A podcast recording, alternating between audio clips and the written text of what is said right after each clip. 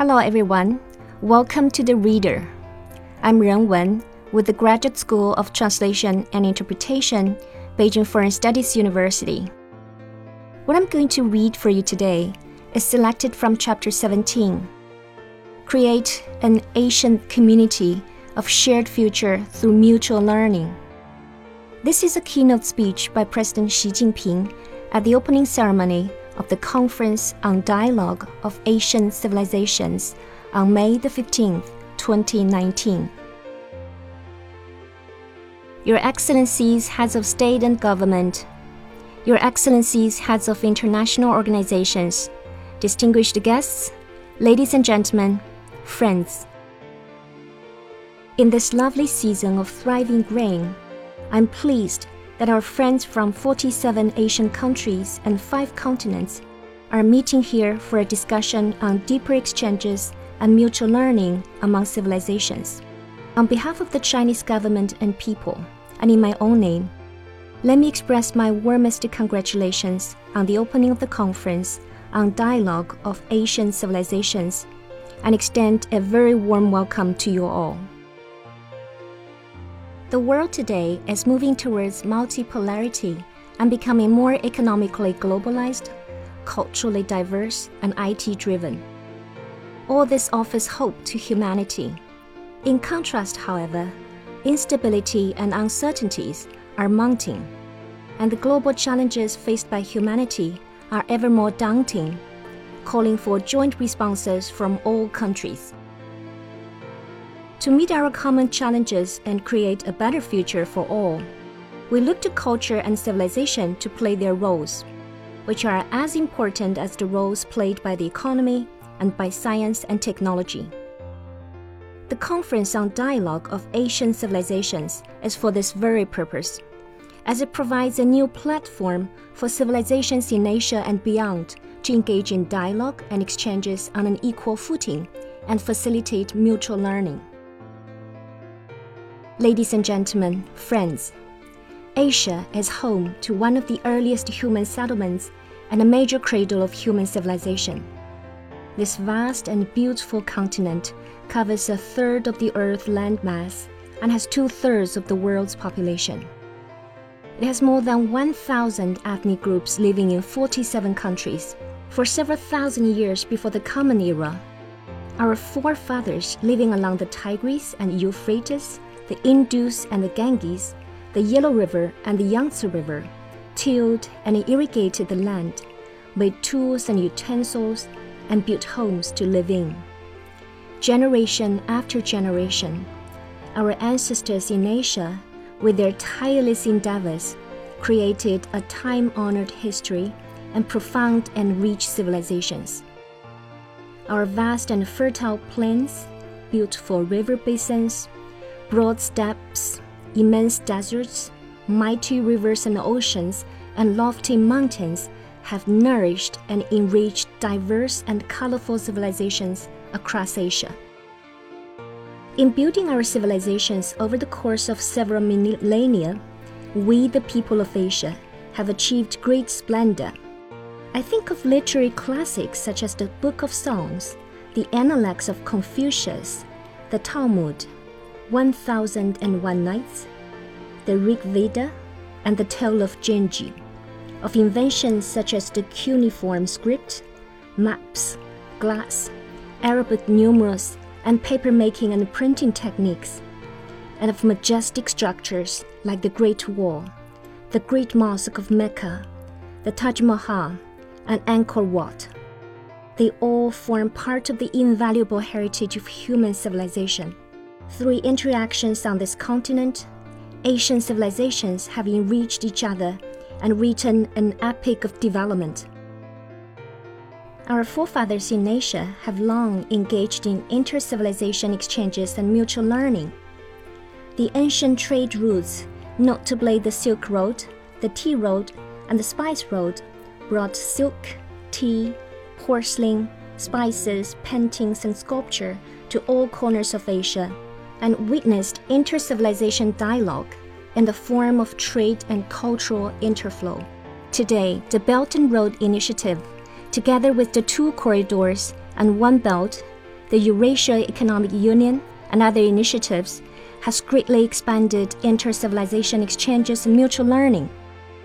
Cooperation among nations in science and technology, education, culture, health, and people to people exchanges is thriving as never before. Thanks to exchanges and mutual learning between each other and with other civilizations in the world, Asian civilizations have grown from strength to strength. The great Asian civilizations have a special place in the annals of world civilization, and they have added to the diversity of human civilization.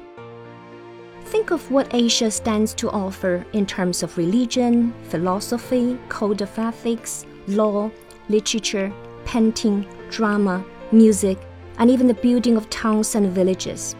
They speak volumes for Asia's proud achievements extensive systems of social customs, immortal classics that have endured for millennia, the fine pool of exquisite art, and diverse institutions, among others.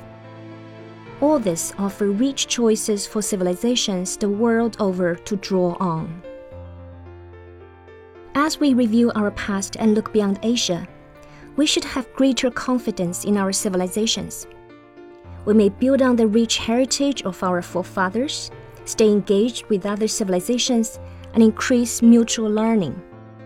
By doing so, we will add new glory to Asian civilizations. Ladies and gentlemen, friends, we Asian countries are closely connected and share a natural bond of affinity. We have passed through similar historical trials, and we cherish the same dreams for the future.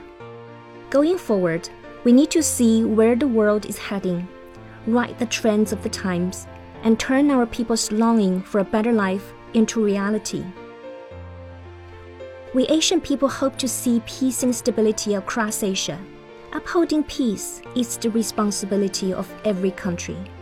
When peace is interrupted by conflict or war, economic growth, decent lives, social stability, and people to people exchanges will fall by the wayside. We, the people of Asian countries, wish to live and work in contentment and security, free from fear. We hope that all countries will respect and trust each other, live in harmony, and interact with each other in a manner that transcends national boundaries, time and space, as well as the differences between civilizations we should work together to safeguard peace, something that is far more precious than gold. We Asian people hope to see common prosperity in Asia. Economic growth sustains a civilization, and prosperity underpins the progress of a nation. In some parts of Asia, people, women and children in particular, are still suffering from poverty, hunger, and disease. This must change we Asian people long for a decent life free of poverty. We hope that countries will work together to promote economic globalization and make it more open, inclusive, balanced, and beneficial to all. This will enable us to eradicate the poverty and backwardness that still plague people in some countries. It will enable our children to live a carefree life and bring happiness to all families we Asian people hope to see an open and better connected Asia. Asia's rapid development over the past decades shows that it is important to open our doors to the outside world and right the trend of global economic development. If countries choose to close their doors and hide behind them, world civilizations will be cut off from each other and lose all vitality. We Asian people hope that all countries will reject self imposed isolation, embrace integration, uphold opening up, and promote policy, infrastructure, trade, financial, and people to people connectivity. This way, we can jointly foster a community of shared future for both Asians and all humanity. Ladies and gentlemen, friends, diversity spurs interaction among civilizations which in turn promotes mutual learning and further development.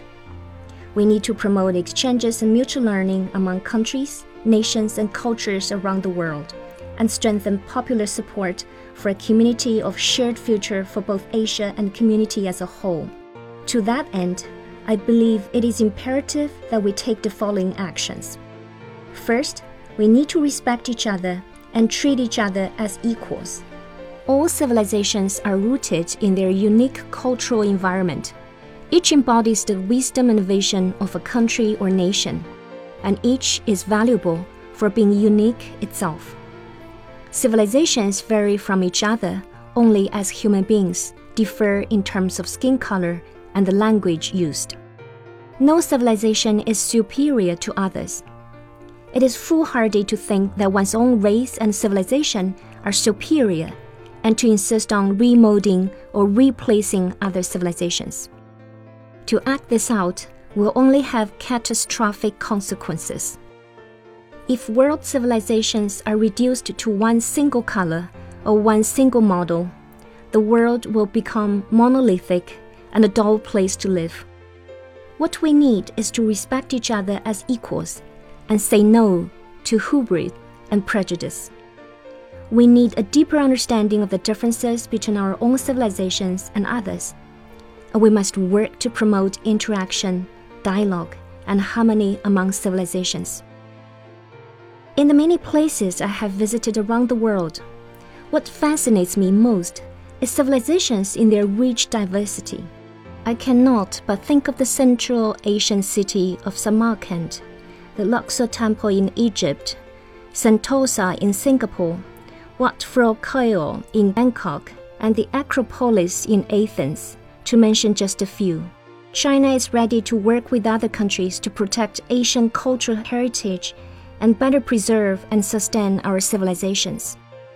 Second, we need to uphold the beauty of each civilization and the diversity of civilizations around the world.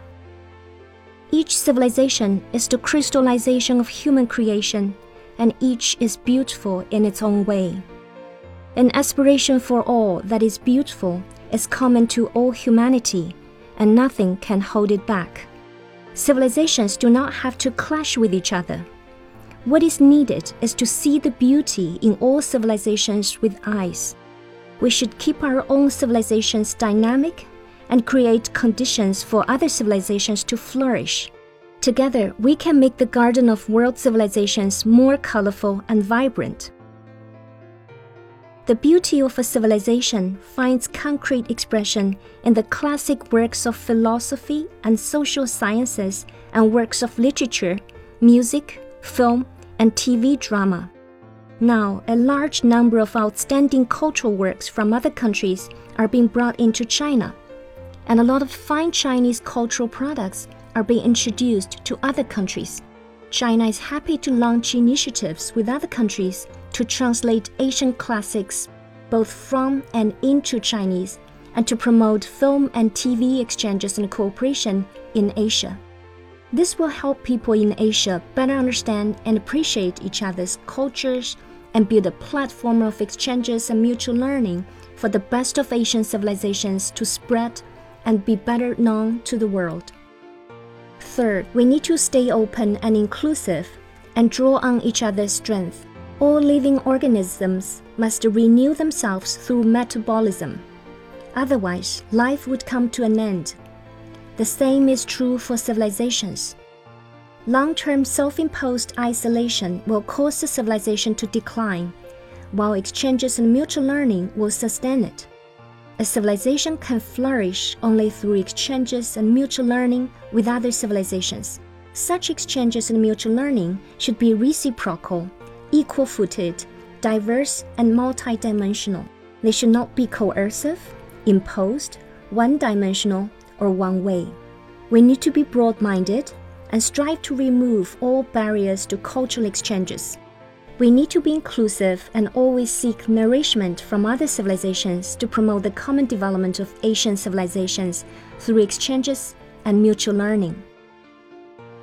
People are the best bridge for exchanges and mutual learning among civilizations. Increased people to people exchanges and mutual learning, for that matter, are a sure way to eliminate estrangement and misunderstanding and to promote mutual understanding among nations. Over the years, In collaboration with other countries, China has established many platforms and channels for cooperation in education, culture, sports, health, and other fields.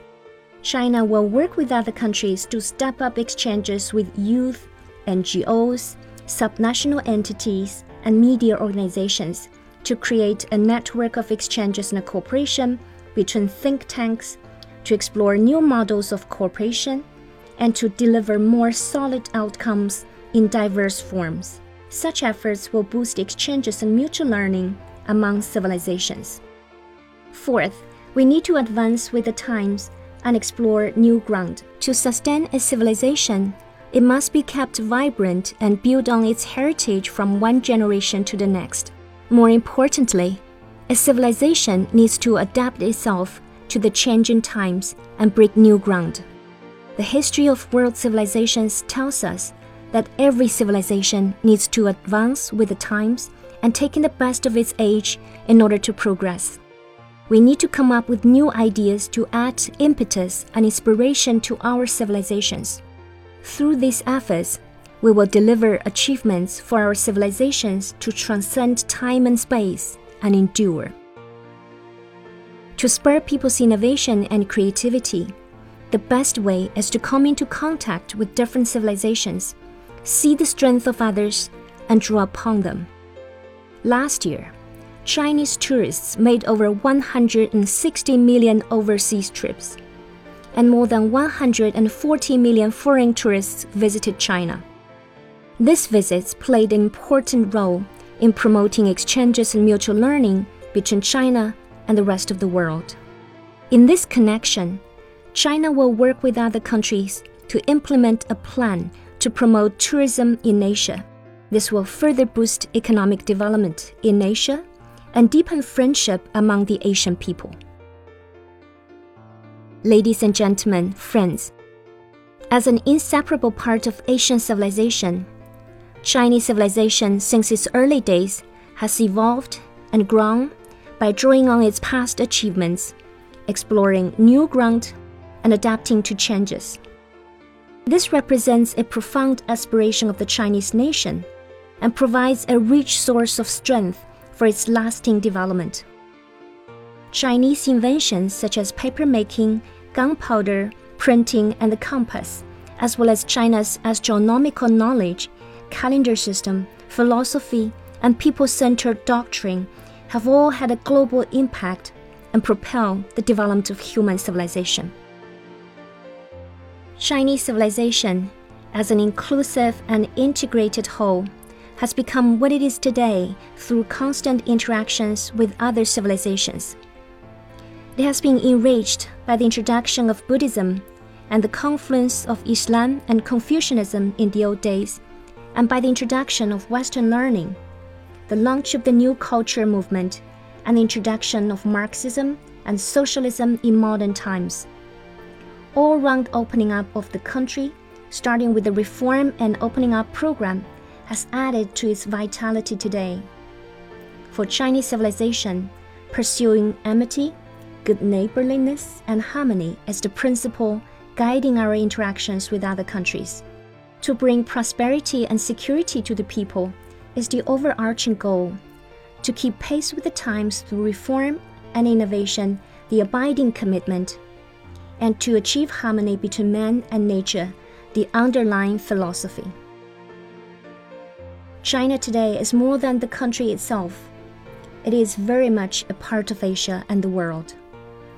In times to come, China will open its arms wider to embrace the world and contribute the dynamic achievements of Chinese civilization to a better world. Ladies and gentlemen, friends, the Conference on Dialogue of Asian Civilizations has a wide ranging agenda, and I look forward to your keen perspectives and insights. By bringing our minds together, we will create an even better tomorrow for civilizations in Asia and beyond. To conclude, I wish this conference every success. Thank you.